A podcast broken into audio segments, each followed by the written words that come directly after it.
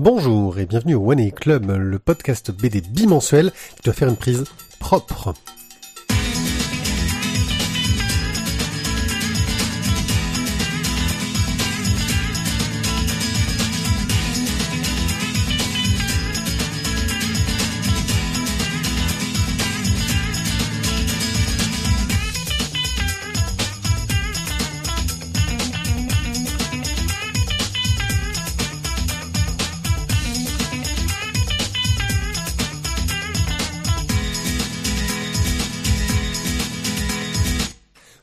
Bonjour à tous, effectivement nous allons tenter de faire une prise de qualité et de ne pas nous y reprendre à deux fois, car nous devions faire trois émissions ce soir, nous avons failli n'en faire qu'une, mais n'écoutant que notre courage et notre volonté de vous produire la meilleure émission bande dessinée qui existe au monde, nous avons décidé que même si minuit était passé, nous allions reprendre la suite, et pour cela nous allons écouter Monsieur Tizak que je présente en premier, parce qu'il vient de parler, mais alors que d'habitude je présente en deuxième, mais voilà. B, bonjour tout le monde. Ainsi que Monsieur Thio que la fatigue. C'est pas toujours vrai en fait pas. pour le premier ou le deuxième. Ah ouais, je fais ça au hasard à chaque fois, je m'en souviens plus. C'est un peu le hasard. Non, le premier, c'est sûr, c'est toujours lui. Au format de cette émission qui est censée être un live mais qui n'en est pas un, donc euh, nous sommes désolés. euh, là, en ce moment, euh, je suis en train de faire du ski. non, je suis pas en train de faire du ski parce que vu l'heure, je dois être surtout en train de, manger un truc ou de dormir ou j'en sais rien. Bref, quoi qu'il en soit, nous avons du online avec deux petits blogs bande dessinée fort sympathiques. Nos chroniques seront consacrées à Maudit Victor. Ça va être un peu notre fil rouge, les bandes dessinées qui viennent de chez Sbam. Silas Corel, le tome 3, Le sens de Marc-Antoine Mathieu, et Blue Estate, le tome 4. Euh, notre carte blanche est toujours un mystère ou inexistante. Et notre splash page sera consacrée à Axolot, euh, une bande dessinée imaginée par Patrick Beau et dessinée par de nombreux auteurs talentueux. Nous aurons un court express pour revenir sur la revue dessinée, le dernier numéro paru.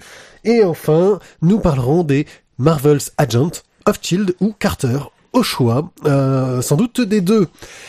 Je pense que, étant donné l'heure tardive et la fatigue qui est prête de nous étreindre, nous pouvons tout de suite commencer avec l'online. Online. Je vais d'abord vous parler de Deep Dark Fears. Je prononce sans doute très très mal. C'est un Tumblr où l'auteur euh, demande qu'on lui raconte ses peurs les plus profondes et qui ensuite, en une à quatre cases, va les mettre en scène et les dessiner.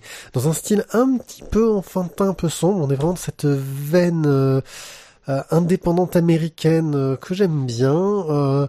Voilà, c'est toujours des récits un peu étranges, qui font parfois sourire, qui parfois font frissonner. Franchement, très sympathique. Je n'ai plus le nom de l'auteur sous les yeux. Euh, mais je vous le recommande, donc un Tumblr fort bien. Deep Dark Fears. Tu as rajouté un œil, il me semble, Tizak, tu en as pensé quoi Euh, c'est, donc c'est in English, hein, of course. Oui, par Euh, petit c'est- détail. C'est en quatre cases à chaque fois. Euh, ça- voilà. Après certaines, voilà, certaines des peurs vont vous parler, d'autres moins. Mais Celle que t'as sous les yeux est drôle. c'est- le gars qui, qui, qui, en gros, à chaque fois qu'il qu'il fait froid et qu'il souffle, euh, ben ça fait de, de la buée et il a peur que s'il pète, ça fasse de la buée aussi. que les gens s'en rendent compte. voilà. J'ai trouvé, il y a des trucs, ça c'est des trucs rigolos. Puis il y en a d'autres qui sont plus gore, plus sombres, plus... C'est ça. Le, le coup des poupées, du lit, euh, quand tu aimes ton petit, ton petit ami. euh, Voilà. C'est, c'est c'est très très euh, joli, un peu effrayant. Thio Tu as jeté un petit œil Euh, je suis en train de regarder. Donc. D'accord. Bon, voilà. Euh, un Tumblr, c'est mis à jour assez, j'en sais rien comment, mais moi j'aime j'aime beaucoup, je m'y suis abonné. Carrément. L'autre site est plus un service qu'un site, c'est petit format. Petit format, c'est juste un site sur lequel vous allez pouvoir euh, vous abonner euh, à des blogs BD et savoir quand il y a des nouveautés. Alors si vous n'utilisez pas d'agrégateur RSS comme moi, euh, ça peut dépanner. Ça De peut- quoi? D'agrégateur RSS, oui, je, je parle chinois sans doute. De Donc si vous ne comprenez pas ce que je viens de dire quand j'ai dit agrégateur RSS, Ah, euh, RSS Agregator. ouais, genre euh, l'ex euh, Google, euh, je sais plus comment il s'appelait, Euh, euh, Sheets. euh, Google Ah. Read ou Google, Oui, c'est ouais, ça. C'est voilà. euh, ou le- l'excellent Feedly euh, qui l'a remplacé pour moi, euh, et que vous ne voulez que suivre de la bande dessinée, petit format est fait pour vous. Euh, voilà, c'est ça a l'air d'être un service euh, fort pratique euh, pour ça. C'est un truc qui est, qui est pas tout récent. Euh, à tester. Simple et efficace.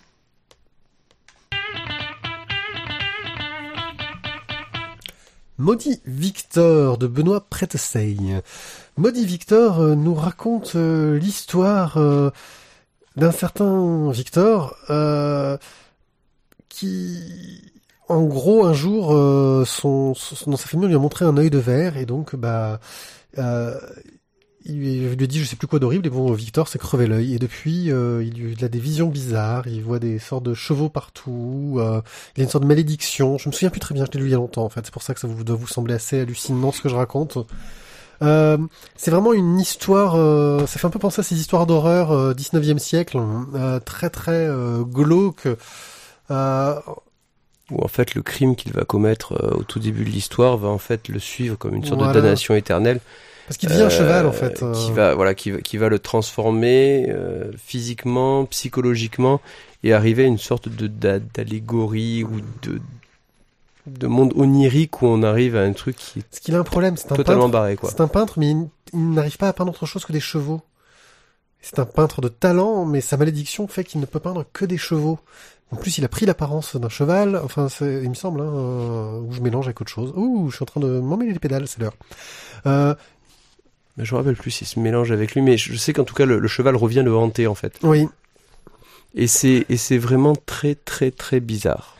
Donc, euh, alors c'est Est-ce que vous pensez qu'il y a un lien avec Van Gogh qui s'est coupé une oreille et là c'est le mec qui s'enlève un œil Euh, non, non, non, non. non, parce que je pense qu'il a moins de talent que Van Gogh. euh, Alors, c'est, on est vraiment dans le, donc pareil, hein, toujours euh, une BD de chez Sban, donc de la bande dessinée exigeante. Euh, donc là, c'est chez Cornelius. Euh, là, on a quelque chose qui a un récit quand même un peu plus euh, cohérent que, que les précédentes histoires dont on avait pu euh, parler, quelque chose qui tient plus la route. L'exigence vient du fait que euh, je pense qu'il y a beaucoup de références euh, que j'ai pas forcément su voir. Euh, qui y a une histoire vraiment étrange. Euh, c'est sorte d'histoire d'horreur romantique, gothi- gothico-romantique, euh, bien zarbe. Euh, et c'est assez efficace en fin de compte, mais j'en garderai pas un souvenir euh, de vous l'avez deviné Impérissable, impérissable. Euh, J'ai pas passé un mauvais moment à le lire, je trouve ça sympa. Euh, je regrette pas de l'avoir lu, euh, surtout au prix où je l'ai payé euh, chez, chez, chez, avec Sbam, euh, c'est-à-dire euh, j'ai trouvé 5 BD pour 30 euros, donc euh, en général on, on se plaint pas dans ces cas-là. Euh, bref, euh, Bah, disons que moi le début était, était pas mal, mais après là, au bout d'un moment, je me suis un peu perdu en fait dans, euh, dans, dans tout le voyage euh, qu'on qu'on propose quoi. voilà. Graphiquement, euh, quand- que, pourrais-tu euh, en dire euh, Hétéroclite.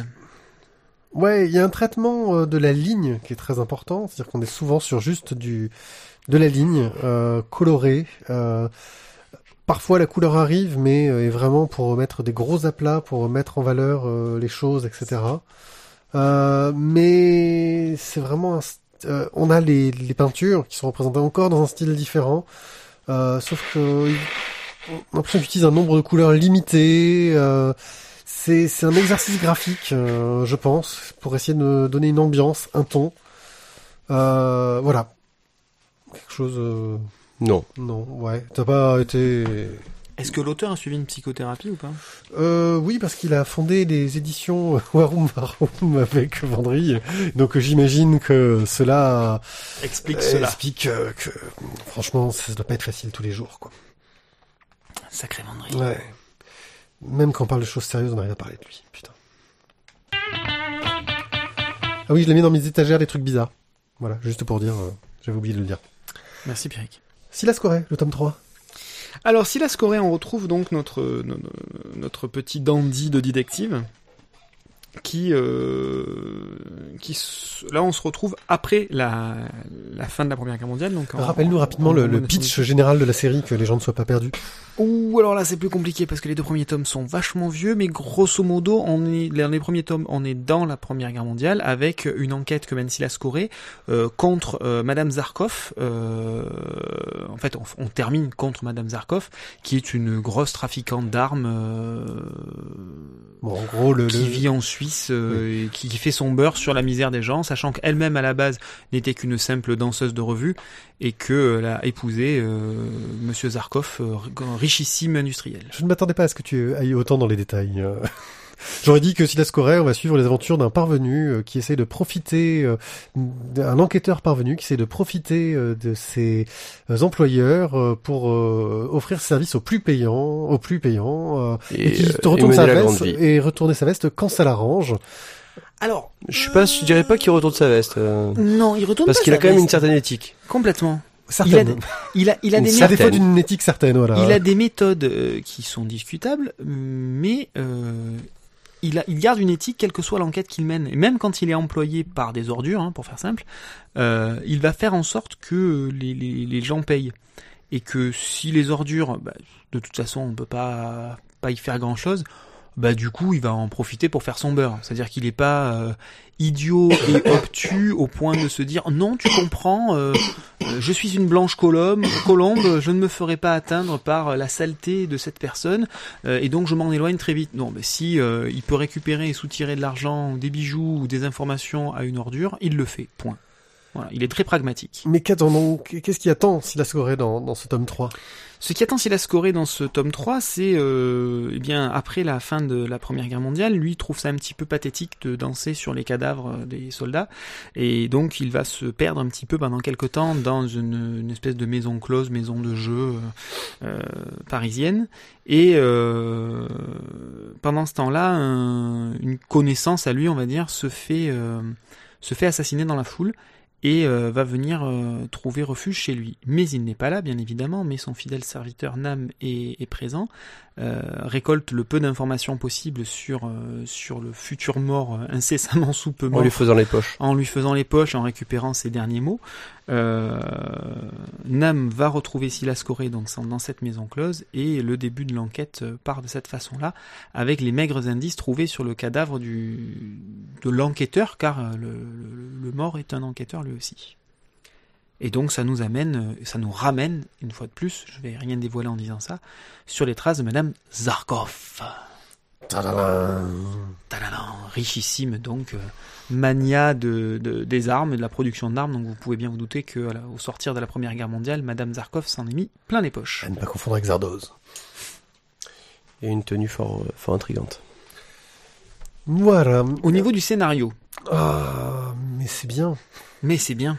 Mais c'est bien. Euh, c'est de l'historique euh, sans l'être vraiment. C'est-à-dire que le côté historique est, on va dire, un, un, habillage pour une histoire d'aventure, d'action et d'espionnage. Euh, Oui, mais l'historique est véridique. C'est ça qui est Oui. intéressant, je trouve aussi dans cette bande dessinée, c'est qu'on prend pas des raccourcis à la con. Euh, on n'invente pas une histoire alors qu'on est dans un monde réel, donc on fait simplement attention à sortir des vérités. Et je trouve ça déjà euh, respectueux, on va dire, du lecteur. Et du coup, bah, tu vas prendre deux trois petites choses où ça te rafraîchit au moins la mémoire. Oui, voilà, mais c'est ça. Mais c'est, disons que euh, c'est le cadre euh, qui est comme ça. Il profite des éléments euh, historiques qui se passent pour enrichir son cadre, Exactement. sans en faire le point central de l'intrigue. On n'est pas là ça. pour apprendre l'histoire. Non. Euh, et donc, euh, tu vois, bon, donc c'est une bande dessinée de Fabien Nury euh, au scénario hein, qui nous avait fait Il était une fois en France. Où Il était une fois en France, on est vraiment, même si on suit l'histoire d'un homme, Mm. on suit comment est-ce qu'elle s'insère dans la grande histoire. Là encore une fois, on était dans la petite histoire de la grande histoire, Voilà. sauf que dans était une fois en France, c'est une histoire vraie, une petite histoire vraie de la grande un histoire peu vraie. romancé, mais oui. un peu euh, romancé, mais globalement c'était vrai. Alors que là, on est dans un, dans un roman à l'intérieur de la, de Ouais, la, de la grande un histoire. roman d'aventure euh, qui, qui, qui s'appuie sur le côté historique, mais euh, qui, qui n'essaye pas de nous faire croire que c'est réel, que ça s'est passé, etc. Et la vocation première n'est pas de, de nous faire apprendre des choses C'est du bon divertissement, quoi. Exactement. Euh, voilà, donc moi, niveau scénario, j'ai été conquis. C'est bien construit, même si, euh, comment dire, euh, je trouve pas ça riche en informations. Euh, je trouve que la narration, la façon de raconter, la narration, est bien meilleure que la construction scénaristique, qui Oui, est on a beaucoup un de petit peu pauvre, pour enfin pauvre, euh, ouais, mystérieuse, on va dire euh, opaque euh, dans, dans, dans ce premier Oui, on tome. a peu d'éléments pour deviner ce qui va se Exactement. passer. Donc on est encore dans un diptyque, hein, comme comme sur le, le premier cycle entre guillemets. On est encore sur un diptyque. Et donc ce premier diptyque, euh, même s'il est bon, même si j'ai pris beaucoup de plaisir à le lire, euh, reste quand même somme toute assez opaque quant à quant à la, la façon dont ça va se résoudre. Même si euh, les quelques dernières planches euh, avancent vite et font vite avancer la, la, la- la- fin de l'histoire, mais sur tout le reste de, de, de l'album, ça reste quand même euh, euh, assez peu dense. Voilà. Thio, le scénar Toujours aussi bien, je dirais par rapport au premier. Maintenant, euh, j'ai j'ai trouvé qu'il y avait un, un manque un petit peu de dynamisme en fait par rapport au premier tome où on avait, on suivait le, c'était le réseau Aquila. Mm. Euh, premier tome, on avait quand même pas mal de mouvements, pas mal de, de déplacements, et là on est en, on est presque face à un huis clos en fait dans la maison de Madame Zarkov. de Madame Zarkov et, euh, et, et j'ai- trouvé ça un petit peu lent. Alors le- l'histoire est bonne, hein, mais c'est c'est cette ce manque de dynamisme dans, dans, dans ce passage de la maison où euh, euh, on met en place tous les protagonistes différents. Oui, voilà, mais c'est parce que dans le dialogue, euh, ouais, Mais c'est la mise en place. euh, J'a- J'aurais j'aurais pensé en fait, bon, à la lecture, que le- le- le- l'histoire allait se passer pendant cette réunion-là, à l'intérieur des murs de la villa Zarkov. Euh, je pensais pas qu'ensuite on allait partir, que ça allait, que la partie Zarkov en fait finalement n'allait être qu'un épisode parce qu'on on s'y est quand même un petit peu attardé. Il y avait une mise en place, je trouve, de cette partie-là euh, qui finalement n'a pas abouti. On est parti ailleurs. Oui, mais Donc, qui, a, euh, qui a suffisamment d'importance parce qu'on se doute que la suite aura eu un lien avec euh, ce qui est ce qu'on a découvert euh, Oui. pendant la partie euh, Bien, bien évidemment, bien évidemment. Ça fait très nom de méchant de James Bond quand même, Ouais. Zarkov. Mais je pense qu'il y a un petit côté euh, James Bond volontaire euh, Sokov, Sarkov. dans l'intrigue. euh, il manque un peu les gadgets. euh. Ouais, il manque les gadgets, mais en même temps il a la canne épée. Ça, Il a la canne épée. Il a la canne épée, il a les jolies filles. euh, Et il a, il a son acolyte euh, asiatique. Ouais, ça fait un petit peu quand même passer au fond l'envers. quand même. Euh, ouais, Fred Envers aussi. Le dessin. Ouais, j'ai appris un truc sur le dessinateur. Tiens. Il dessine avec sa main. Mm, Je le savais déjà. Il dessine Ah. les yeux fermés. Donc, le dessin de Pierre Allary, Ok. Euh, qui a un lien avec euh, un dessinateur que tu aimes beaucoup, qui s'appelle euh, Garnido. Ils ont tous les deux bossé sur le dessin animé Tarzan. Voilà, c'est tout. C'est un détail à la con. mais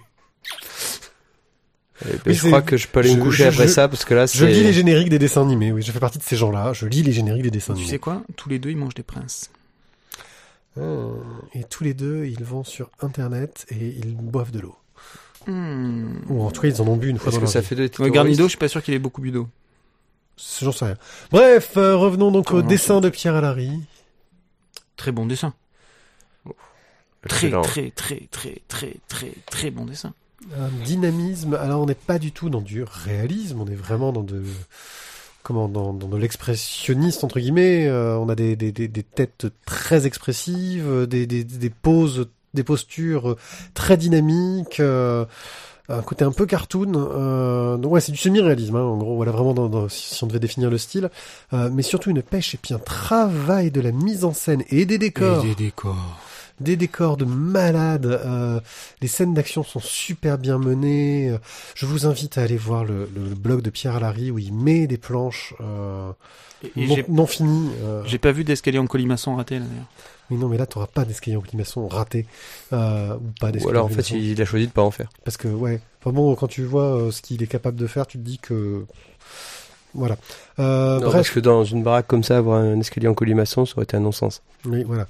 Euh, voilà, un travail sur le dessin. Et la couleur aussi. euh, on n'en parle peut-être pas beaucoup, mais... Euh, Bah, les jeux d'ombre là déjà juste sur le visage Voilà, là, de Silas Corée. euh, très Ah, là, même tout- toute la Zarkov euh, tout le- toute la durée Ouais, du... le côté en sous-bois, là, euh, superbe. Je crois que c'est lui qui fait la couleur aussi, hein. euh, Pierre Allary, tu, tu vérifies. euh, Tu peux confirmer, tu vois. ça sera, ça sera marqué au début. Euh, non, non, Bruno ah non, Garcia. Bruno Garcia. Ben voilà, Bruno Garcia, franchement, euh, waouh, euh, Pierre Allary te doit une fière chandelle parce que son dessin est, est mis en valeur d'une façon magistrale. Euh, par ce travail de couleur qui va aller aussi bien dans les ambiances quand il le faut que dans un côté euh, plus naturaliste euh, lorsque bah il veut montrer un côté plus de la vie, du réel, du voilà. Bref, euh, c'est très très beau. c'est très très beau. Très très euh, beau, bien... euh, donc une BD qui nous amène beaucoup de mystères dont j'ai bien envie de connaître la suite. Oui, bah, c'est-à-dire que là, beaucoup de choses ont été mises en place. Maintenant, euh, voilà, il faudrait que ça, faut que ça envoie. Ouais. Donc, euh, feu, feu pour le prochain tome. euh, J'espère qu'il ne tardera pas à sortir. Non, je pense pas. Tu mets ça sur quelle étagère? Ah ah. Euh, je dirais à côté des deux premiers tomes. Oui, mais ça c'est un, c'est un- Je veux dire, si on commence à faire des, des, des nouveaux systèmes de, de, de, de classement de nos BD et qu'à chaque fois vous nous sortez les mêmes vannes, euh, ça sert. à- Euh, bon, bah, je mettrai pas à côté des premiers tomes. alors. Eh bien, pour moi, c'est une bande dessinée que je mettrai euh, en avant dans ma bibliothèque, bien à portée de main, à côté de grands classiques euh, de, de l'aventure euh, que j'ai beaucoup aimé. Euh, Voilà, pour le mettre bien en 13. avant et pour le sortir si quelqu'un un jour me dit ah t'aurais pas un truc sympa à me conseiller? Non, ce cas, je dirais directement l'étagère en fait euh, à, à prêter aux potes. Voilà, c'est ça. Étagère à prêter aux potes. Moi, je le mettrais à côté des James Bond. Les- les- L'étagère, les- les- les- les- l'étagère euh, des livres que tu ne revois jamais. L'étagère des livres que tu n'en... Ah, Oui, après parce que tu les prêtes et ça revient pas. Ouais. Ouais, bah ça t'es pas des bons potes. Et ouais. Le sens. Marc-Antoine Mathieu Le est sens, le reparti. sens, Alors le sens, je ne saurais dire si le titre est le sens. C'est ainsi qu'il est référencé. On peut l'appeler flèche. Euh, car le titre de cet album n'est, c'est une flèche qui va vers la droite, une flèche noire. C'est Marc-Antoine Mathieu qui est reparti dans l'expérimental. Euh, D'ailleurs, euh, son nom se devine sur la couverture car il est en, je sais plus comment on appelle ça quand c'est euh, en, embossé. Voilà, il est embossé euh, sur la couverture. Alors je pense qu'ils ont rajouté un petit peu de gris euh, pour qu'on arrive quand même à le lire. Mais j'imagine que l'idée d'origine, c'est qu'il n'y ait pas de texte du tout. Euh, écrit en tout cas. Un magnifique livre d'eau toilée euh, qui va nous faire suivre un homme qui suit une flèche. Et la flèche euh, va changer de forme, euh, devenir un élément de l'architecture, euh, un objet qu'il porte sur lui, euh, quelque chose qui va le faire tomber, une évolution du décor. euh, et on va suivre ça à raison de une, euh, image par planche. On va suivre ce personnage avancer vers on ne sait quoi, vers on ne sait pas quoi. Le sens, quand on va l'appeler comme ça, parce que c'est comme ça qu'il est référencé sur BDGest et que c'est plus simple, euh, nous fait nous poser la question, mais où va-t-il? Que fait-il? Et qui est-il? Et pourquoi est-il? Et il n'y a pas de réponse. Et je Où pense que... ce, mystérieux héros est en nouveau? Oui. Merci. J'attendais que quelqu'un euh, trouve la suite. Euh, bref, euh, Bah, franchement, il a quand même pas la gueule d'Actarius. Quoi. non. Non, puis il a pas de corne. Actarius non plus. Bref, c'est un exercice de style. C'est Goldorak, générique. Ouais. C'est Oui, un mais Actarius, euh, il a pas de corps. C'est Goldorak qui a des corps. Ouais, c'est vrai. Ouais, là, tu peux rien dire. Donc, c'est un exercice de style euh, assez brillant euh, qui ne touchera, je pense, que les amateurs d'exercices de style, d'expérience ou bapienne. Alors, j'en discutais euh, avec Sebcam euh, sur Twitter qui disait euh, que euh, oui, c'était bien, mais enchaîner trois secondes et euh, le sens euh, après, euh, il aurait manqué un petit truc entre les deux qui nous remette un petit peu de, de matière dans son récit, dans, dans son histoire. Donc un, comment un Marc-Antoine, euh, euh, un merde, Jules Quentin Quefac, tu vois Ouais. quelque chose Ouais. d'un peu plus narratif. Avec, avec un peu plus de narration et surtout un peu plus de texte. Voilà. Parce que l'exercice est beau, c'est prenant, euh, on se prend au jeu. Euh, Je confirme. Vas-y, euh, raconte-nous ton expérience Euh, ludique. Juste, juste euh, avant, je te Mhm. coupe, mais euh, est-ce que finalement, dans euh, la bibliographie de, euh, de Marc-Antoine Mathieu, il est important qu'il y ait un, un sens? Sans jeu- mauvais jeu de mots aucun. non, je mais, pense euh, pas. Les Julius Quentin Quefac peuvent se dire dans n'importe quel sens, justement. C'est Euh, voilà, mais c'est justement ça. Donc, euh, je, je, je, je dirais que c'est c'est c'est ce- on, on- on juge et on jugera Marc-Antoine Mathieu sur l'ensemble de sa production L'ensemble de son œuvre. et, et c'est c'est c'est c'est que qu'il nous fasse un euh, quelque chose de plus narratif entre deux essais euh, n'aura finalement peut-être que peu d'importance l'ordre dans lequel il aura pondu euh, ses bouquins. Oui, voilà, non, l'ordre au final n'aura que peu d'importance, mais c'est vrai que quand on aime beaucoup cet auteur, une petite respiration avant deux expériences assez intenses. C'est ça. Euh, Je, je- je suis un peu d'accord, c'est-à-dire que on est dans quelque chose d'assez particulier, d'assez expérimental. Euh, Ça du au- coup, à tu la- à la suis, qualité. euh, tu, tu, tu suis un petit peu la construction, l'évolution du travail et ce vers quoi l'auteur a envie d'aller. Euh, et du coup, redonner un petit peu de- de- de- de- d'éléments au lecteur, redonner un petit peu de mâche à tout ça, c'est, je, je trouve ça un petit peu utile. Euh, là, c'est vrai que, ben voilà, ça, par exemple, c'est une énigme. Je ne sais pas comment la résoudre. Ah, bah c'est du texte, euh, c'est, ça se lit en fait. Moi j'ai réussi à la résoudre. Ah oui? Oui, oui. Ah ben écoute. Il y a des, il y a, il y a- en gros, il y a un texte où la police de caractère, c'est des lettres. Donc, euh, je me souviens plus ce que c'est dit, mais je crois que c'est l'identité na. Euh, Enfin, je sais plus, mais euh, oui, oui. euh, si tu arrives à comprendre ce que chaque flèche Wow. représente, c'est une lettre. Moi, ta Euh, race. ça y est, tu as, tu as commencé à voir, tu commences à voir au-delà du truc. Donc, il y a tout un jeu. Je- Il y a tout un jeu, ouais, avec une sorte d'alphabet au milieu. euh, Mais j'ai mis du temps hein, euh, à, le- à le waouh, lire. euh, Ah ouais, c'est chaud patate quand même. Voilà, mais c'est une trouvaille ludique, effectivement. Oui, donc bref, euh, oui, bref. Donc pour en revenir à l'expérience, c'est euh, c'est quelque chose de très dense. Il n'y a pas de texte et pour autant, on est clairement obligé de revenir X pages en arrière quand on a certains éléments qui, qui nous sont donnés.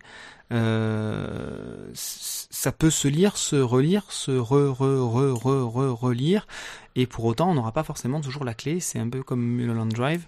Euh, c'est, c'est, c'est, ça fait partie de ces choses euh, un petit peu ovniesques euh, qui, qui sont toujours, qui donnent toujours matière à réfléchir et en fonction du moment où on va le lire, on va lui donner une interprétation ou une autre. Euh, voilà, c'est moi aussi je vais faire un jeu de mots à la con, mais euh, c'est pas dénué de sens.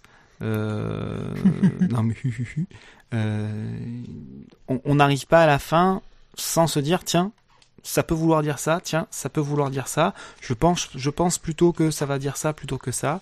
Euh, voilà. Justement, j'ai pas cherché de, de, sens au sens euh, narratif euh, dedans. Pour moi, c'est vraiment une expérience euh, narrative autour de la forme de la flèche, de, ce, de la suivre, de où elle mène, de ce qu'on peut faire comme jeu avec. Je me trompe peut-être, mais moi, j'y vois une espèce de message personnel et psychologique, philosophique, j'en sais rien. Voilà.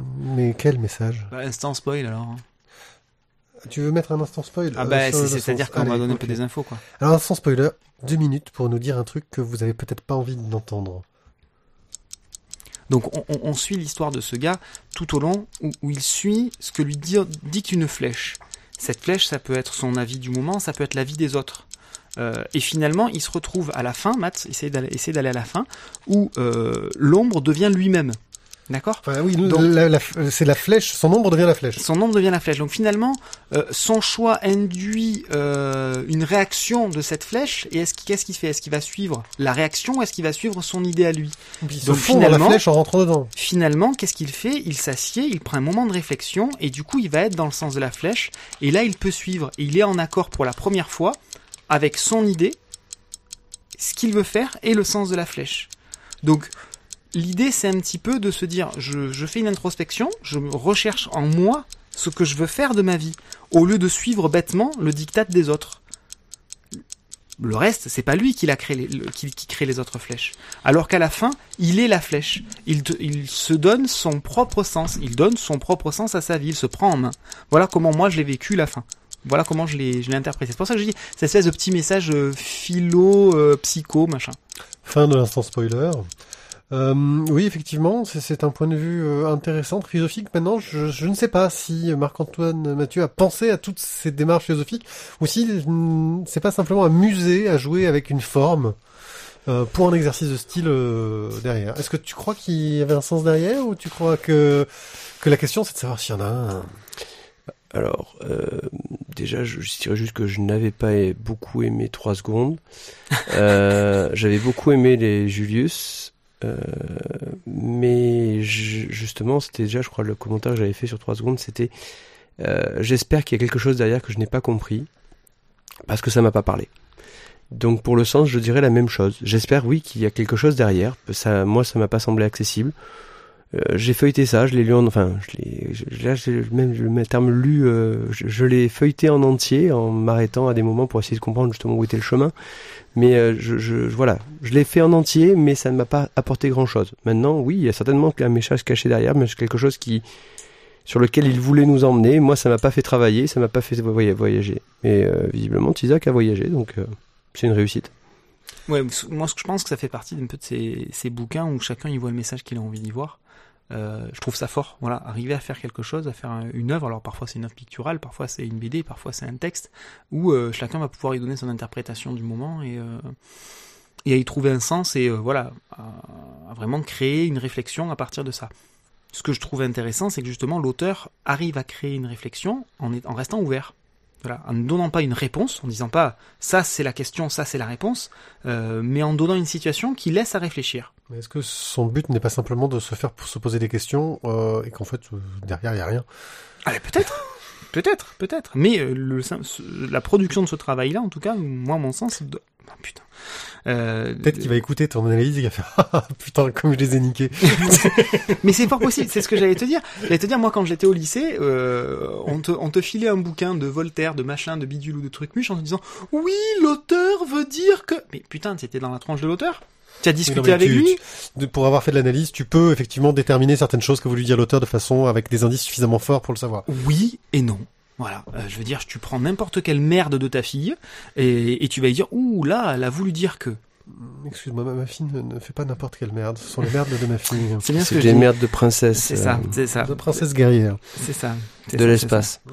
et donc voilà, après donner du sens à un peu tout et n'importe quoi, c'est très facile. On peut lui donner le sens qu'on veut. Donc voilà. Bon après, euh, quand c'est une production euh, littéraire, artistique ou autre, c'est un peu plus intéressant que d'autres. Quelle étagère? Euh... Euh, L'étagère expérimentale, Ouais. celle où je mets les trucs que je peux pas classer. C'est c'est des ovnis pour Ouais, reprendre. Les euh, ovnis.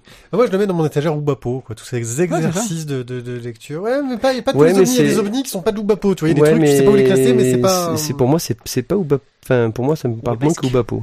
Mhm. Oubapoesque.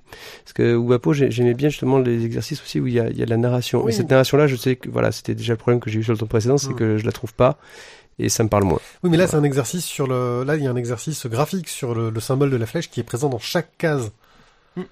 C'est ça. C'est comment est-ce que je peux représenter une flèche sous des centaines de façons différentes, en fait. Euh, Comment est-ce que où est-ce que je peux trouver une flèche dans mon environnement? Donc, euh, c'est pour ça que pour moi, il y a, il y a cet exercice euh, re- mais graphique, plus sur le graphisme que sur la narration. On retrouve encore ce travail sur les perspectives où euh, on zoome, on zoome, on zoome, on zoome, on Mhm. zoome. On est encore, on est encore dans cette dynamique-là, dans son travail. euh, Voilà. Bref. Bref, euh, passons à quelque chose de beaucoup plus léger, mais pas forcément moins complexe. Blue Estate, le tome 4, le dernier tome de cette série chez Ankama, Kama, série de Victor Kalvachev. avec euh, des guests dans cet épisode. Ouais, mais bien planqué. Hein.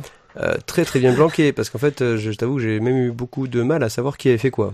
C'est exactement ça. Voilà, Alexis Briclot, Kieran, qui sont euh, Kieran qu'on a rencontré au festival des Calanques et des Bulles, euh, et, euh, Toby Cypress, Nathan Fox, qui euh, Ouais, mais qui font... Euh, Johnson, je Robert ça, ça. Dave Ouais. Johnson, euh, qui faisait les couvertures de 100 Bullets, donc que c'est un tueur de sa maman. De. Oui, c'est un tueur de sa maman. C'est un tueur de sa maman. Les couvertures de 100 Bullets, ça déchire. Voilà, et toujours donc le scénario d'Andrew Osborne.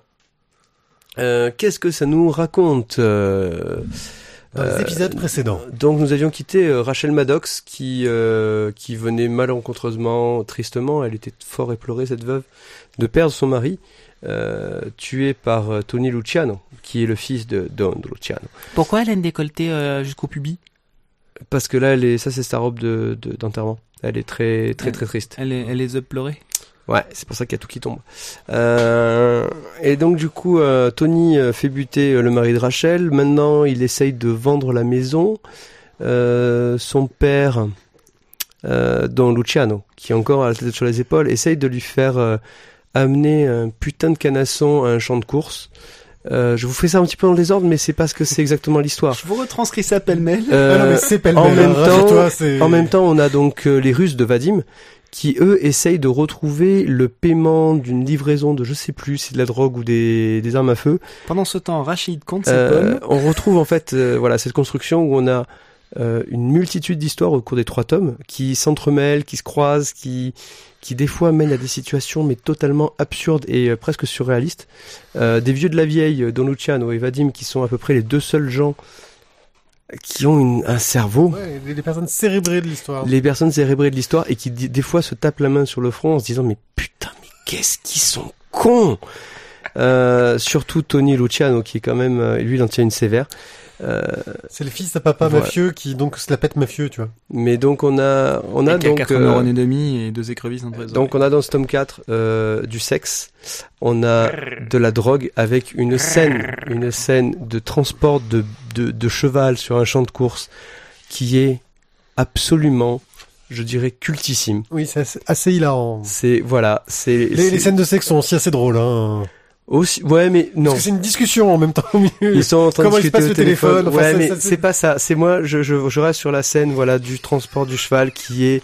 Il est stun Ah non, il est pas stone. Il est, il est, il est rentré en fait dans sa condition de cheval, si tu veux. Il a fait une sorte d'introspection complète qui fait qu'il est, il est totalement Il a des aware. dreads et un bonnet de Bob.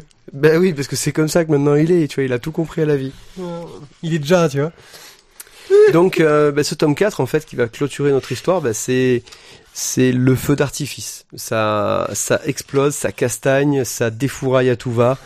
On a des trucs Mais qu'est-ce que c'est dur à suivre. C'est voilà, mais finalement c'est ben, je, je trouve que c'est, c'est, c'est voilà, c'est la fin de série où ça finit en apothéose avec du, du bam, boum, bim, pouch. Euh, c'est super dynamique. On, on- Je m'étais un peu ennuyé sur le tome 3, qui était un peu décousu, je trouvais. Et là, le tome 4 m'a vraiment... euh, C'est le temps entre les tomes aussi. Entre le 2 et le 3, t'as eu beaucoup de temps, je crois, et que là, t'as eu moins de temps. Entre Ouais, le 3 et j'ai le un peu 4, moins c'était peut-être un peu plus frais.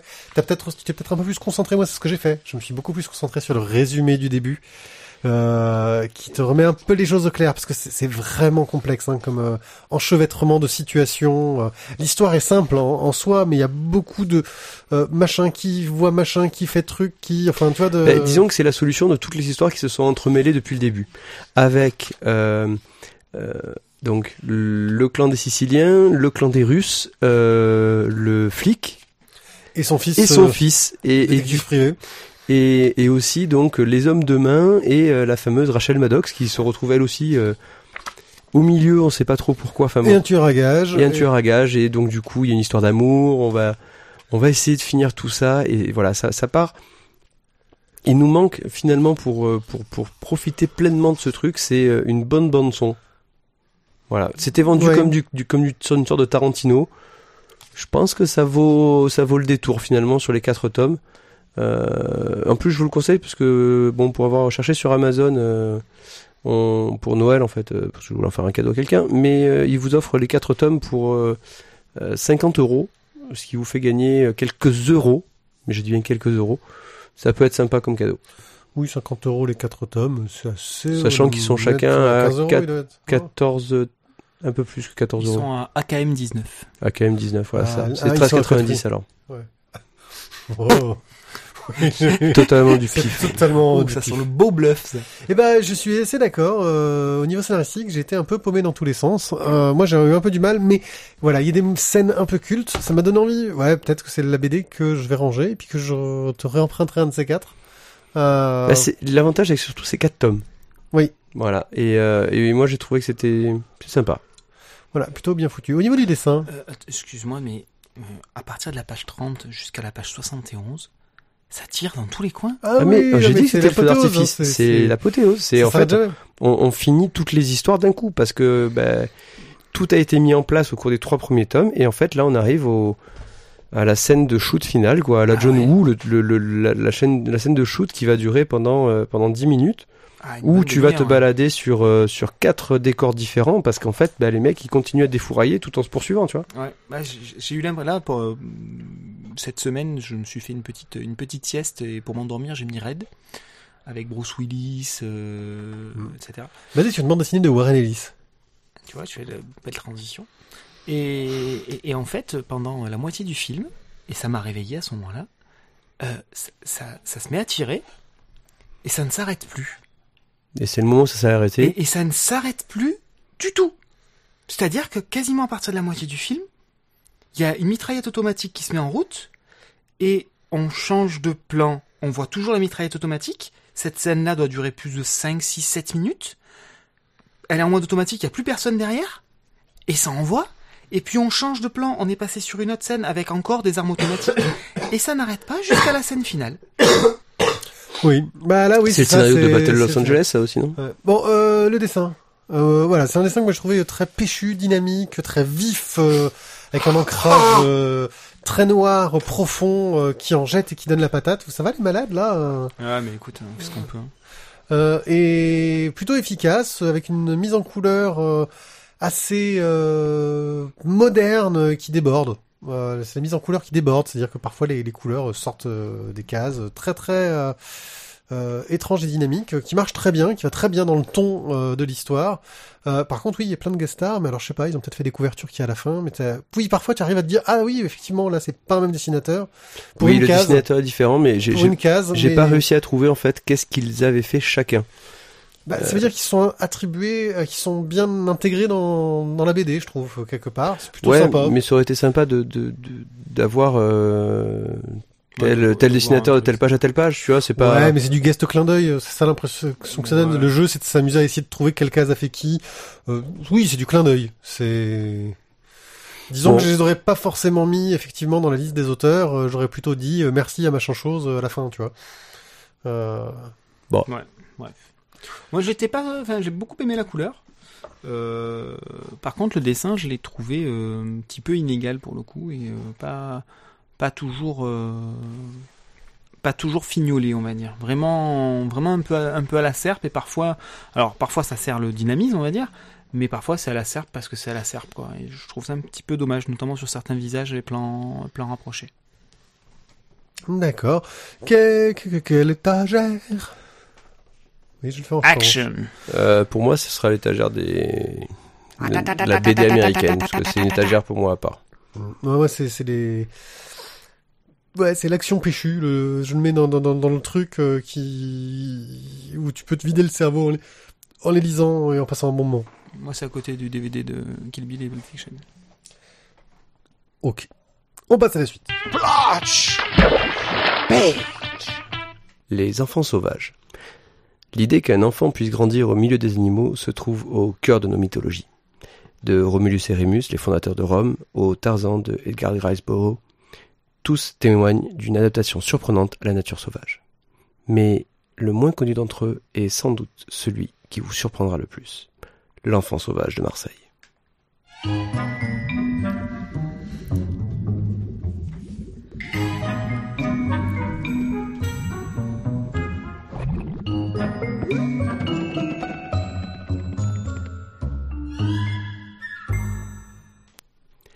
L'histoire se déroule à Marseille dans les années 2015. Le jeune Méhu est trouvé dans un champ de salade dans les quartiers nord de Marseille. Le couple de randonneurs qu'il découvre est choqué par la vue de cet être qui semble à peine humain. Il boit dans les flaques d'eau et se nourrit de ses sécrétions nasales. Pris en charge par l'administration privée, l'enfant est placé dans une école sans y être préparé. C'est un choc pour lui, comme pour l'école. Cette inadaptation amène son lot d'incompréhension. S'il boit toujours l'eau des il commence à déféquer dans la cour devant les autres élèves. Les professeurs d'études scolastiques qui le suivent n'arrivent pas à expliquer son cas. Pourtant, euh, certaines de ses actions incompréhensibles ressemblent à un début de communication. Il lèche les chaussures de son maître, embrasse et bave sur les genoux de ce dernier. Aucune étude ne semble relever de logique dans ses actions dignes d'un rite ésotérique. Mais le plus étrange arrive un jour de Mistral. Penché sur le palier de l'école, il ouvre et referme sa mâchoire, aspirant de grandes coulées d'air. Après des études complexes, les enseignants en charge du dossier trouvent une explication. Le jeune Méhu mangeait le vent qui passait sous la porte. Il se nourrissait de l'air de l'extérieur, comme si l'école était une prison pour lui. Son rituel s'achève lorsque, pris d'une envie de liberté, il soulève son t-shirt pour s'envoler. Quelques jours plus tard, il disparaît pour ne jamais revenir. S'agissait-il réellement d'un enfant sauvage ou simplement d'un poète incompris de notre siècle? La question est toujours sans réponse. Un bel hommage à Axolot, l'émission euh, vidéo que vous pouvez voir sur YouTube, euh, animée et écrite par Patrick Beau. Euh, mais qui pour- ne raconte que des histoires vraies. Oui, et oui, que des histoires vraies, un peu comme nous. Euh, nous puisons notre, nos, nos idées dans la réalité. Et nous allons donc parler de cette bande dessinée qui est basée sur les écrits et les histoires fantastiques que Patrick Beau peut sortir et qui est dessinée par de nombreux illustrateurs de talent. Geoffroy Monde, Adrien Méniel, Marion Montaigne, Guillaume Long, Sibylline et Capucine, Tony Sandoval, Camille Mong, Erwan Surcouf, Nancy Peña, Yannick Lejeune, qui est plus scénariste, et Boulet. Et Libon. Libon. aussi. Libon J'allais aussi. dire, Oui, oui, Libon. oui, parce que ça, c'est- il écrit à l'envers, lui. Sur la Ah couverture. ouais, non, j'ai cru que t'allais faire un truc un peu plus pipi caca quand même. Ah non, ça va. Non, ça va. Vas-y, Euh, c'est bon, continue. Axolot, euh, donc, euh, c'est, ce sont des bandes dessinées inspirées par les histoires de Patrick Beau, ces histoires euh, étonnantes. Euh, Axolot, euh, son slogan, c'est source d'étonnement, des- des- mais des histoires vraies qui nous semblent complètement hallucinantes. Alors, bien entendu, les auteurs ont pu prendre certaines libertés vis-à-vis des histoires pour vous rajouter de l'humour, pour rajouter de l'action, et donc parfois ça n'a rien à voir, mais elles sont toujours accompagnées en fin euh, de, de l'histoire par une petite explication de Patrick Beau qui nous raconte l'histoire originale pour nous remettre dans le contexte et nous montrer la différence entre l'interprétation des auteurs et les sources d'informations qu'il en a tirées. Et puis dans certains cas pour nous éclairer aussi clairement parce que parfois la, la BD euh, laisse un petit peu perplexe. Donc nous allons apprendre l'histoire de Mike, un poulet qui a vécu sans tête pendant de nombreux jours. Nous allons apprendre euh, différentes techniques euh, pour euh, qu'a le cerveau pour euh, nous nous tromper, Nous leurrer. nous leurrer. Nous allons apprendre ces histoires de de, de, de- phénomènes de, de, sommeil éveillé. Euh, Ou de sommeil avec un cadavre qu'on a empaillé, habillé et quoi qu'elle avec euh, Déterré, Voilà, avec lequel on a fait des trucs un peu immondes. Vous visiterez l'étonnante île aux poupées. Vous allez découvrir aussi des arbres, euh, des, des, des arbres étonnants et surprenants. C'est un petit peu le fil Euh, rouge. oui, oui. Enfin, voilà, plein de petites rubriques. On a l'impression d'être dans une revue, hein, en fait, parce que on a des, des, des petites rubriques qui reviennent au fur et à mesure. euh, voilà, euh, plein d'histoires. J'allais dire inégales, certes, parce que euh, elles sont très différentes, mais toujours, toujours euh, très agréables parce que on a des des thématiques. euh, bah oui, l'histoire des trois Christ aussi. euh, Trois Christ, je me suis pissé dessus de rire. Voilà, donc c'est en gros euh, deux gens qui se prennent pour le Christ et on leur ramène Jésus-Christ euh, et ils leur disent mais prouvez-moi que vous êtes moi. Donc Jésus les met au défi et bien sûr il se plante. Voilà. Et à la fin les deux autres disent mais et toi qui nous prouve que tu es Jésus. Et bien évidemment le Jésus en question n'était autre qu'un troisième patient. Et donc euh, voilà, euh, et ça nous amène de tout. On a de l'histoire d'horreur, de l'histoire d'amour, euh, de, de, de l'histoire humoristique, celle du... Enfin, ma- Libon, moi j'adore. Alors le, le poulet sans tête est, est fantastique. Euh, on a de la démonstration un peu plus technique euh, avec les, le, le travail d'Adrien Méniel, qui est aussi connu sous le nom de Aka, pour ceux qui le suivent sur Internet. Bref, un très très bel objet au style graphique varié, mais de qualité. Euh, on retrouve en gros un peu la... Oui, il y a Marion Montaigne aussi. Enfin, ouais, voilà, on, est, on a les perles de ces auteurs qui, qui ont beaucoup de succès sur j'ai Internet. adoré l'article de Marion Montaigne. Oui, oui, oui. En plus, l'histoire derrière est hallucinante. L'histoire derrière est absolument hallucinante. Voilà. Euh, donc, euh...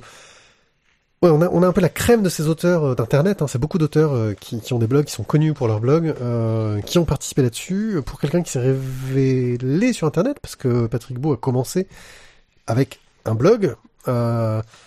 Il a auto-édité son premier bouquin. Euh, et ensuite, bah, il s'est fait connaître derrière. Il a commencé à faire des vidéos, parce que je crois que son coloc, qui n'est rien d'autre que François Terrel, le, fausse- le fossoyeur de film, film.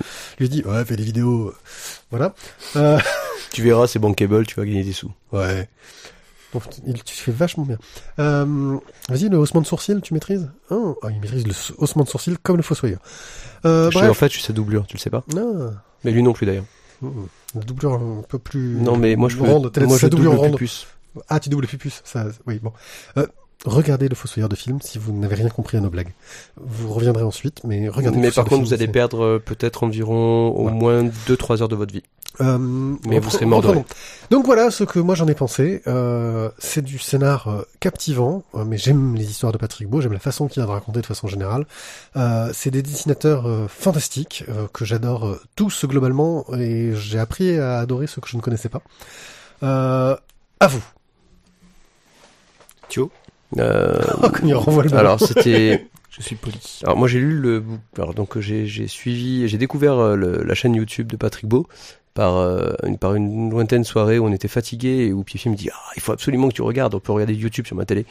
Voilà, je fais vas-y envoie. Là il me montre Axolot et là je lui fais putain mais montre-moi le suivant. Montre-moi le suivant. Et là il me dit il y en a plus. Et j'ai fait merde. Voilà. Du coup, je me suis fait offrir euh, le premier bouquin de Patrick Beau euh, qu'il a auto-édité. Puis ensuite, euh, le, la bande dessinée Axolot pour cette Il y a euh, un ce autre bouquin aussi. Et oui, c'est les 20 personnes au destin extraordinaire que j'ai pas encore. Mais ça va arriver. Et tu auras l'histoire euh, qui a servi au prochain film de, De- enfin au film qui, au prochain, au film qui a dû sortir maintenant de, de euh, Angelina Jolie. C'est ça.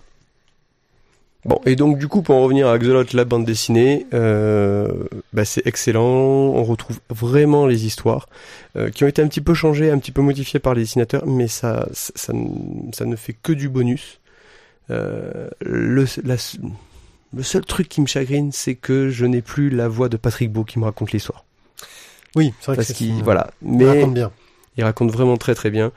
Mais après, voilà, c'est vraiment des, Oui, des- mais tu as les dessins euh, magnifiques. tu as les euh, dessins qui font que du coup ça t'illustre le truc de manière excellente et au moins ça te ça te fait vivre la chose. Voilà, c'est c'est c'est je trouve que Axolot est un super site, une super émission et d'essayer voilà de le mettre dans différents formats, c'est c'est une excellente excellente idée. Je, je- je ne peux aller que dans votre sens, les enfants. euh, C'est c'est excellent de bout en bout. C'est c'est intelligent, c'est drôle, euh, c'est bien monté, c'est du joli travail. Euh, le la construction du récit sur Île Danse euh, m'a laissé très perplexe sur le sur le côté Memento. à la lecture. Côté Memento, euh, construction à tiroir mais inversée chronologiquement. Euh, sans qu'on sache du coup vraiment où est-ce qu'on veut aller. Euh, c'est là que je te disais qu'heureusement qu'il y a le texte explicatif quand même, euh, parce que du coup, paf paf paf, d'un coup, toutes les pièces du puzzle se remettent bien Moi, en je connaissais l'histoire avant le texte explicatif, donc euh, effectivement, ça C'est m'a exactement ça, plus c'est facile que pour moi. moi j'ai lu les, le, le livre avant de lire la BD bande dessinée et en fait le, la bande dessinée est l'adaptation de toutes les histoires du livre. Enfin d'une quasiment toutes je crois même. D'accord. Euh, Oui, euh, un truc qu'on n'a pas signalé, il y a aussi des brèves, il y a des plans, il y a des pages où il y a juste Ouais. plein de petites brèves, des ça. petits faits. Et des, ça, ça j'ai absolument Des trucs adoré. pour briller en soirée, en fait. Ouais, mais au-delà de briller en soirée, c'est c'est juste super fun. Tu relis ça, euh, c'est plein de petites anecdotes qui sont euh, soit drôles, soit tragiques. Euh, Et qui sont parfois euh, beaucoup plus documentés dans d'autres bouquins qu'il a fait ou dans ses émissions. C'est Voilà. qu'il y a des certains phénomènes dont il parle très rapidement sur un truc, qui ont fait une émission, il parle de, de la relique d'Axum par exemple. Ouais. Euh, il a fait toute une émission euh, de euh, YouTube dessus. Là, il en parle en cinq lignes, quoi. Ouais, c'est ça. Ben, c'est là qu'on se dit qu'il a, il a quand même une mine de de- d'informations et de sujets à traiter. Là, il y a eu une sélection. Alors, je ne sais pas par contre si la sélection a été faite par Patrick Beau C'est par les auteurs qui ont qui ont pioché. Voilà. C'est les auteurs qu'on choisit. pour savoir ce qui les inspirait au niveau du traitement. Euh, parce qu'après voilà, il y a la mise, euh, la mise en forme graphique qui doit forcément du coup euh, inspirer l'auteur pour que ça soit réalisé de manière intelligente. Voilà, moi j'ai pas trouvé qu'il y ait quelque chose qui soit en dessous. Le bouquin est riche aussi bien sur le travail des, des auteurs de BD que sur ces petites planches avec les petites brèves, que sur le fil rouge avec les arbres, euh, que sur le deuxième fil rouge avec le fonctionnement du cerveau et la façon dont il nous leurre. Euh, ça pourrait être rébarbatif tellement il y a d'informations intéressantes.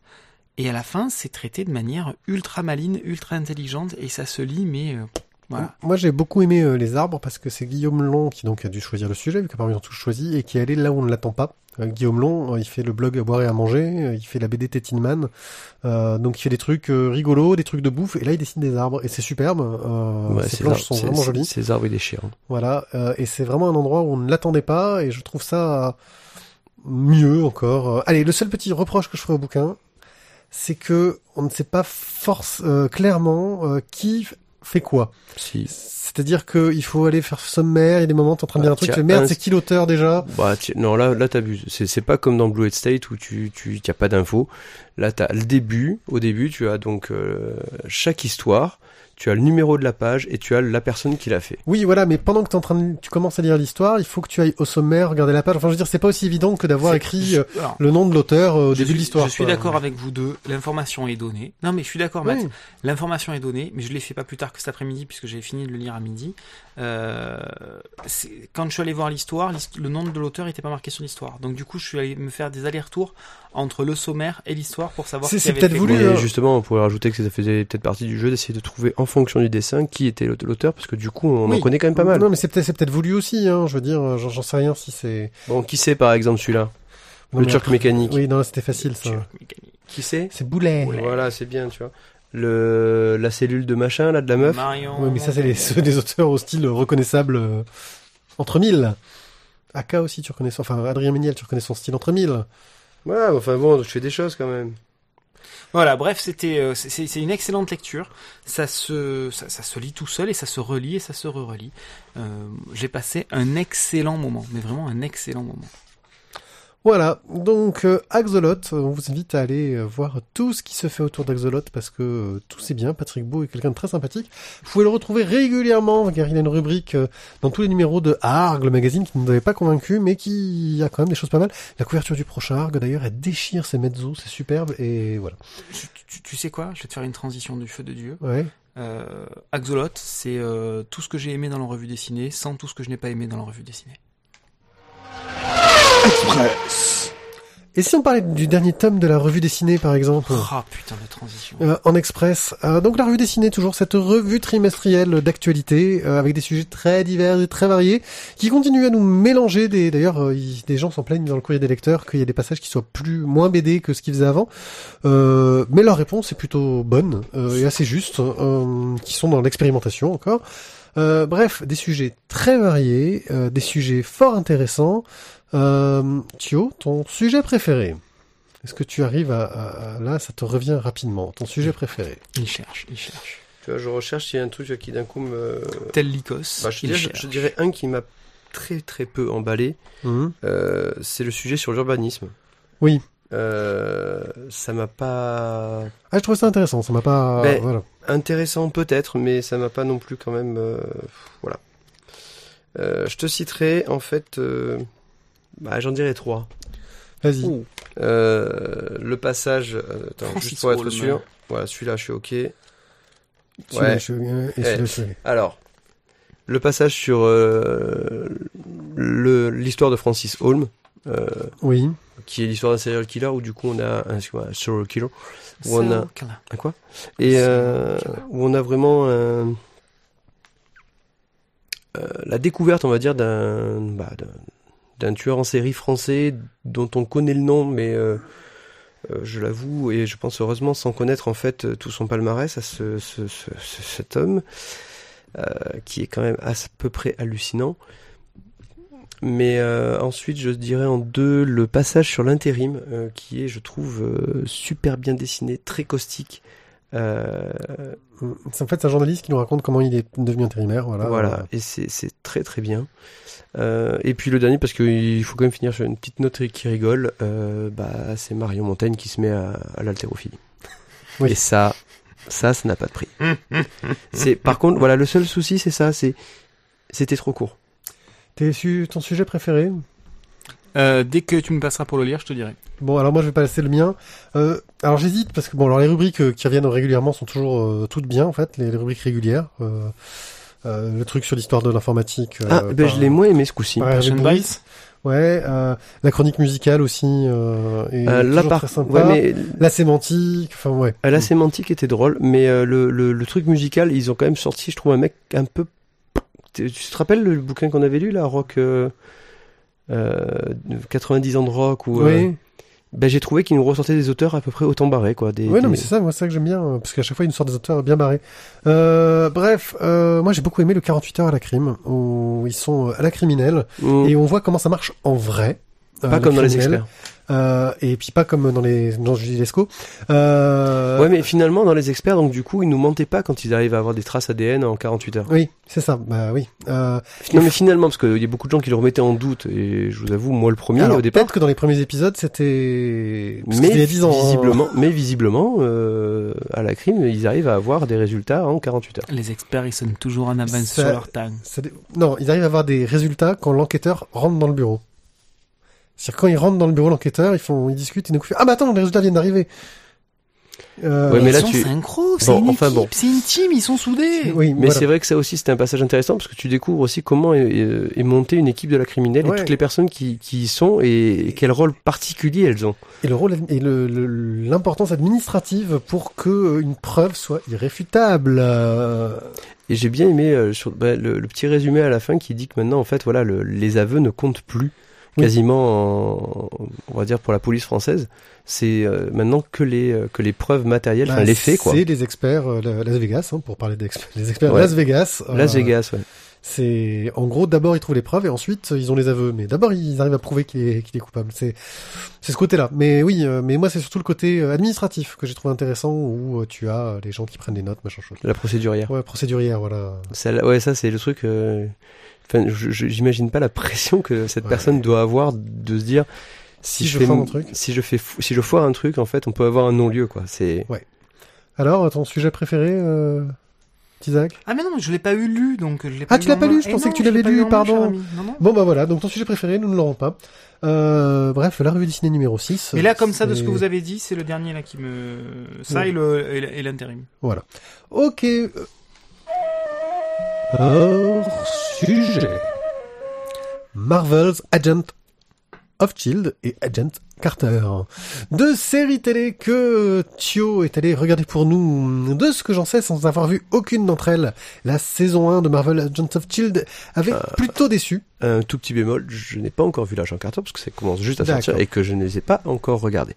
Mais j'ai lu les cri- plusieurs critiques qui semblent excellents. Tu, tu attends que ton, ton, ton, ton ami euh, qui vit aux États-Unis t'envoie les, les, les VHS. Exactement, parce que bien évidemment, j'en suis, et surtout c'est qu'il faudra que je récupère aussi euh, quelqu'un qui me fasse une, une petite traduction en dessous, voilà, un Ouais. petit sous-titre. Ça, ça m'aide aussi parce que sinon j'ai un petit peu de mal. Voilà. Ah, en fait, juste euh, un petit hors-sujet, euh, du hors-sujet. euh, je pense que le mois d'avril sera le mois où je vais me mettre à Netflix, euh, car tu vas avoir le spin-off de Breaking Bad qui va sortir, ainsi que Daredevil, ce qui fait deux très bonnes raisons de euh, se mettre sur Netflix. Plus tout le reste que tu auras le temps de voir, c'est-à-dire environ 12 ans de vidéos. Voilà.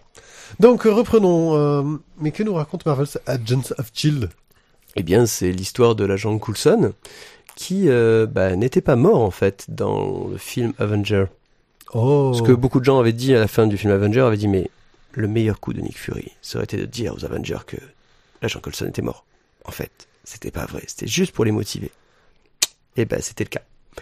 Euh, et donc, euh, Agent of Shield avait un pilote qui a été fait par Joss Whedon. Et qui était euh, dans un humour un peu décalé, un truc euh, vachement Fun péchu. Euh, et malheureusement, les premiers épisodes de la saison avaient- finalement avaient un petit peu perdu ce côté-là, très clairement. C'était dans le procédural, quoi. C'était le, le, le phénomène de foire de la semaine. C'est un, un peu ça, avec en même temps une, une intrigue qui va se monter petit à petit. Euh, clairement, les premiers épisodes, euh, les acteurs jouent pas. Enfin, moi, j'ai pas trouvé le jeu des acteurs exceptionnel. Ils sont franchement pas bons. Non, moi je vais, je vais être non parce qu'après sinon je peux pas non plus dire que j'ai aimé la série, tu vois. Donc il était pas franchement exceptionnel, mais Au fur et à mesure- que progresser. en fu- au fur et à mesure, je, je trouve qu'ils sont vraiment euh, devenus fun. En plus, C'est un peu comme sont- les acteurs de Supernatural. Euh, ouais, enfin bientôt ils seront moins, moins mauvais. C'était pas terrible euh, la saison. hein. Donc, vers, la saison 25, ils Alors, seront pas trop mauvais. donc Ouais. je vais quand même rester sur mon sujet. Euh, au fur et à mesure de la saison, ils ont pris, je pense, un petit peu plus. Ils sont, ils sont essayés un petit peu de revenir vers le pilote où on a un petit peu plus d'humour. Et avec l'agent Coulson qui nous fait des fois des réflexions qui sont à peu près d'un autre monde avec euh, certains de ses subordonnés. Je ne sais pas si elles seront conservées sur la version euh, française car je c'est mon cou- cousin américain qui me les envoie, mais euh, mais elles sont quand même vachement cinglantes, c'est excellent.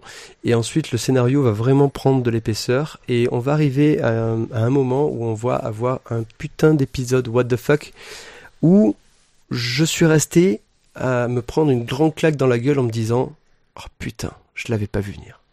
Oh, Et là, alors peut-être que d'autres personnes diront que franchement c'était euh, c'était prévisible, ils l'avaient vu déjà depuis toujours le des gens qui disent pilote, qu'ils ont tout. Bah ok, les gars, vous, vous avez tout vu, vous étiez devant, non mais c'est super. c'est c'est ce qu'ils disent dans, dans Exolot justement euh, sur l'esprit qui nous fait croire Ouais. qu'on a vu Voilà. que. voilà. Mais moi, je l'ai vraiment pas vu venir et, et ça a été un retournement de ma race où je me suis dit oh putain, mais c'est trop fort. Et là, dans ta tête, d'un coup, tu te fais une sorte de de, de tu revois tous les épisodes et tu te dis ah oui, peut-être qu'en fait ah oui et ça oh oh merde et voilà et c'est une fin de saison 1 qui est excellente, Nick un Fury début de est saison une femme. Je le répète, Nick Fury est une femme. non, il est C'est hermaphrodite. c'est chez Marvel, euh, on est plus à ça près. hein. Et donc ensuite voilà, début de la saison 2. Sector est une femme maintenant. Oui, bon, vas-y, reprends. Mais il a été une grenouille aussi une fois. C'est Ouais. Torette. Non, non, c'est Mais toi. d'ailleurs, dans Silas Corée, euh, Nam, il considère que Thor, c'est le fils débile de Odin, quand même. Oui. Euh, C'était juste pour refaire un truc qu'on a parlé tout à Fils l'heure. débile d'Odin. J'ai j'ai beaucoup aimé. Ouais, il a un fils un peu demeuré qui a un marteau. Marteau Euh, donc j'en étais à saison 2. Saison 2, ça part quand même où on a, on est après. Ah oui, excusez-moi, je vais quand même juste citer quand même que dans la saison 1, on a aussi le passage du soldat de l'hiver. Donc la fin du Shield. Le Shield disparaît, le retour Une d'Hydra. série qui s'appelle Agent euh, du Of Shield. Shield. Et oui, c'est là on se dit mais merde, comment est-ce qu'ils vont continuer vu que normalement dans euh, des dans la ligne Marvel, euh, on a euh, bah, le Shield qui disparaît totalement à cause de, Agents de of Hydra. X-Shield. Eh bien, ils vont continuer d'une certaine façon. un Black Ops, tu as raison, pour un moment, et puis ensuite ça va devenir peut-être autre chose. Euh, vous le verrez dans la saison 2.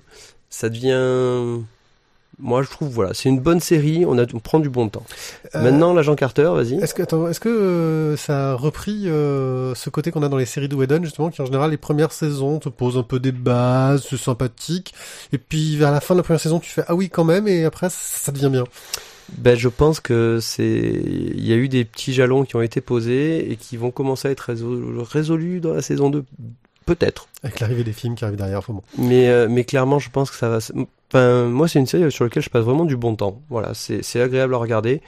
Ce sera peut-être pas la série du siècle pour certains, mais c'est en tout cas c'est efficace au niveau du scénario et je trouve que ça monte vraiment en puissance en, au cours de la première saison. La deuxième saison, j'en ai vu deux trois épisodes pour l'instant. On est dans la dans la continuité de la fin de la première. Agent Carter, je vais en parler vite fait parce que je ne l'ai pas vu, juste pour information. C'est donc euh, l'histoire de euh, la copine de comment De Thor. de, de- non, de Captain America, Oui, Captain America. qui dans les années 40, en gros, bah, tout le monde croit qu'il est mort, etc. Euh, c'est la fin de la guerre. euh, elle se retrouve avec les hommes qui reviennent euh, pour faire tout le boulot administratif, en gros. On la reprend pour la boniche alors qu'elle est super douée. Donc petit truc féministe sur le rôle de la femme, etc. Et en parallèle, elle doit enquêter sur une sorte de complot qui voudrait faire tomber le père de Tony Stark. et elle enquête avec le, majordome de, de Monsieur Stark, qui est Jarvis, qui va inspirer plus tard le robot, l'intelligence artificielle euh, de Tony. Euh, bref, euh, parce qu'on a volé les, les, les technologies de Stark. Elle a fait une petite apparition justement dans euh, Marvel Agent of Shield où on a une sorte de petit euh, de petit flashback à la fin de la deuxième guerre mondiale euh, et où on la voit euh, l'agent Carter avec euh, l'équipe du Captain America. Tous ceux qui étaient dans le film Captain America le premier. C'est quand même un personnage qu'on a vu mourir à l'écran. Qui? Euh, L'agent Carter. Oui, oui. On l'a vu mourir à l'écran Ouais, mais- au début de... Oui, mais- Oui, Oui, mais attention. une Ce qu'on voit, ce que nous montre Nick Fury n'est pas toujours la réalité. Quoi qu'il en Mais Nick soit, Fury n'était pas encore vivant. Bon. Peut-être. quoi qu'il en soit, c'est, euh, ça a l'air plutôt prometteur. Les critiques sont plutôt bonnes, donc je pense que, euh, euh, en fait, ouais, voilà, c'est une série euh, Agents of Shield qui a eu très mauvaises critiques, puis d'un coup tout le monde en revient en disant, eh, finalement, c'est pas si mal. Bah c'est donc euh, écoute, j'ai bien fait de continuer à le regarder alors. Voilà. Petite question à Agent Carter, hein, parce qu'autant euh, Agents of Shield c'est disponible sur euh, Canal 7, Canal Plus machin là. Euh, euh, Agent Carter c'est disponible sur? Sur rien du tout en France. Sur tes copains euh, Américains qui t'enverront les vidéos. D'accord. Pour l'instant, Agent Carter n'a pas été acheté. Enfin, ou Non, a été voilà, acheté, sa question c'était est-ce que Netflix, est-ce que Canal Play, est-ce que J'en ai aucune idée. mon slip bleu. euh, Moi, j'ai pas d'amis américains, j'ai pas encore vu. Putain, c'est Ouais, ça, amis voilà. américains, je te jure. Non, mais le problème, c'est qu'il faut en plus un lecteur de magnétoscope euh, qui lise à vitesse américaine, parce que c'est Ouais, chiant. en. DSC, ouais, c'est c'est galère, quoi. Sinon, du coup, t'as l'impression que ça va super vite et t'as pas le son.